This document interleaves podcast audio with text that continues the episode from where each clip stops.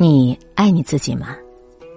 学习心理学越久，就越是体会到，一个喜爱自己的人和一个厌恶自己的人，会活出两种截然不同的人生。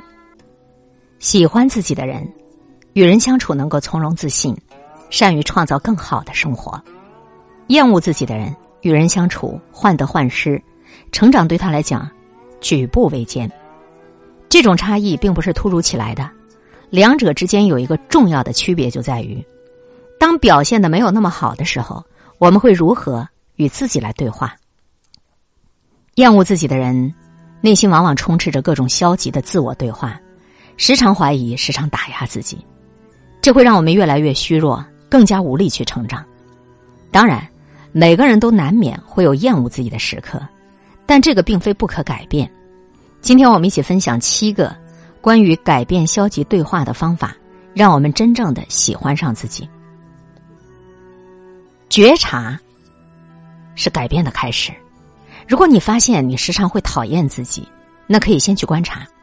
自己是否会在某些地方过度的自我打压，比如人格上贬低自己，我就是一个遭人嫌的人；情绪上批判自己，哎呀，我太糟糕了，总管不住自己的脾气；行为上严格要求自己，这点小事怎么都做不好啊？我绝对不能出任何差错的。当发现陷入到自我谴责当中，你可以试着提醒自己停下来，并且反问一句：“真的有那么糟糕吗？”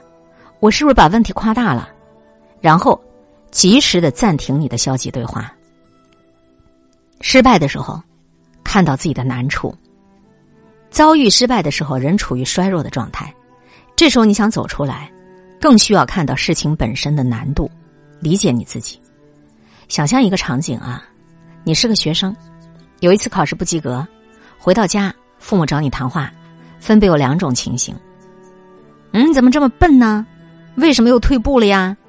这样下去，这未来学业可怎么办呢？另一种情形，你是知道学习的重要性的，这次考的不理想，是不是遇到什么困难了？你看第一种情况，我们会感觉自己整个人都出问题了，不及格跟未来的学业挂钩，更是成了一个巨大的困难。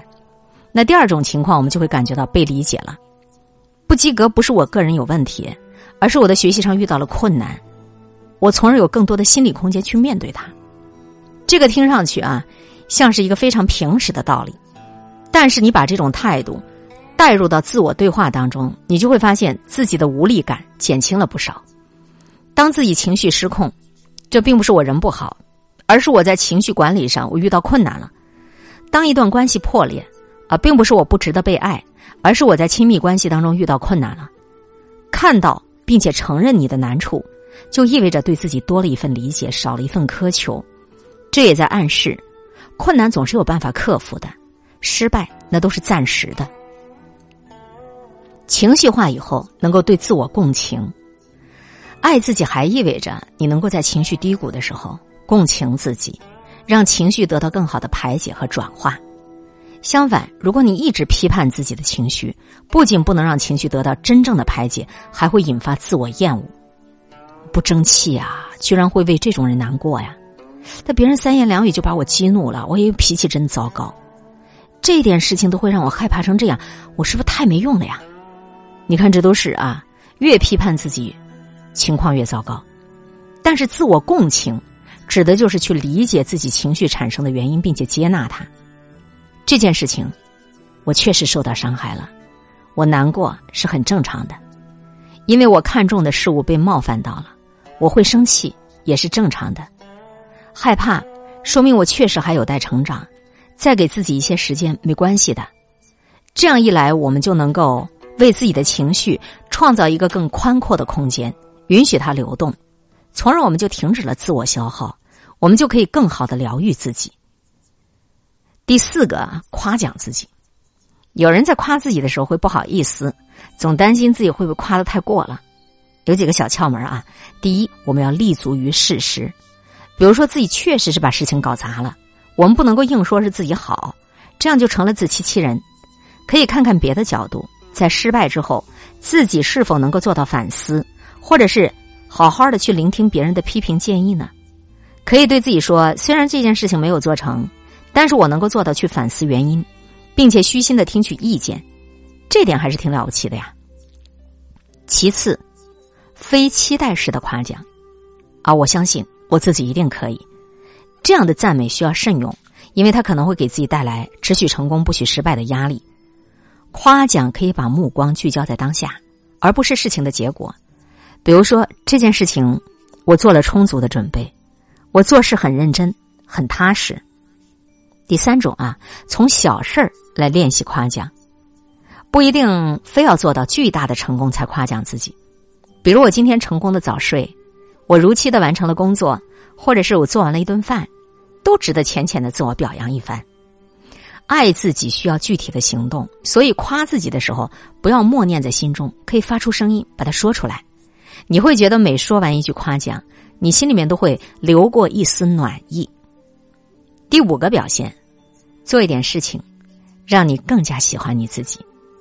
现在流行无条件爱自己的说法，这话听上去令人着迷，但对于一些人来讲。做起来并不容易，更多时候我们可以从有条件的爱自己来开启自爱之旅。我们总是会想，做什么事儿会让别人更喜欢我们呢？这个本质上就是在考虑别人的感受。当我们爱自己，可以把思考的角度进行一个转换，做一些什么事情会让我更喜欢自己多一些呢？可能是在路上看到了晚霞，拍一张照片。可能是大胆的夸奖一位朋友今天很好看，可能是看书看多了五分钟，又或者说我们尝试做一件没做过的事情，去掌握一项你向往已久的技能。爱自己就是一个量变到质变的过程。当这样的小事件积累的越来越多，自我价值感也会越来越强，我们也会慢慢的过渡到不需要额外的条件来喜爱自己的这个状态。第六个啊，就是原谅自己。爱自己，不仅仅体现在喜欢自己好的部分，也体现在接受自己会犯错的事实。如果说你认定只有表现的完美才是值得被爱的，那么这个人就容易陷入到一种自我谴责当中。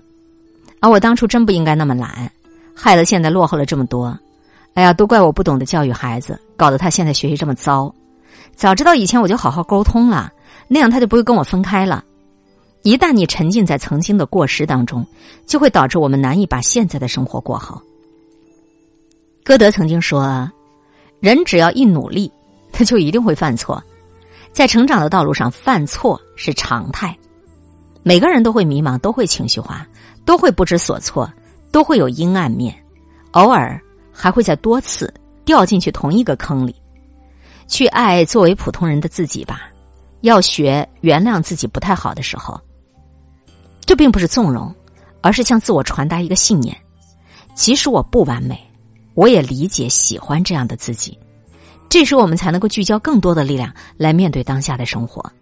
所以，当背负了各种高期待、被压得喘不过气儿来的时候，你可以告诉自己：我也是一个普通人，我不完美，这是正常的。第七个啊，感谢自己。感恩的底层逻辑就是我们发自内心的认识到。世界上并没有那么多理所应当的事情，美好都是来之不易的。所以，当遇到小确幸的时候，你就会由衷的表达感谢。我们常说要懂得感恩，而比起感谢别人，我们常常会忘了感谢自己。比如说，登上山顶看到美景，感谢双腿支撑着自己一路走过来；当遇到好的朋友或者好的爱人，也得要感谢愿意经营关系的自己。甚至生病的时候。你也可以感谢身体，因为你的身体以不舒服的方式来提醒你，不要因为太忙而忽略了自己。你要多休息，带着感激的视角看待自己，你就会明白，自己一举一动的付出，那都不是理所当然的，都是需要力气的，也是值得被感谢的。自我感谢其实就是在逐渐培养带有善意的自我对话，从而让我们能够从中感受到力量。减少对自己的攻击。王尔德说：“爱自己是终身浪漫的开始。爱自己，这是一件美好的事情，也是一件最值得我们认真去做的事情。爱自己并不是一句空话，它是具体的，落实在你对自己说的每一句话当中。从今天起，让我们换一种方式来对自己说话吧。愿你我都能够越来越爱自己。今天会遇见什么人，会发生什么事，都有各种意想不到的可能性。分享传播有力量的文字，亲近感受真善美的观点和态度。空中和你相互勉励，保持微笑、淡定、从容的好心态。祝福有缘分在这里遇见的你，身体好，心情好。我是海林，欢迎来听一切。刚刚好，本节目由喜马拉雅独家播出。欢迎订阅个人微信公众号“海林”和“一切刚刚好”。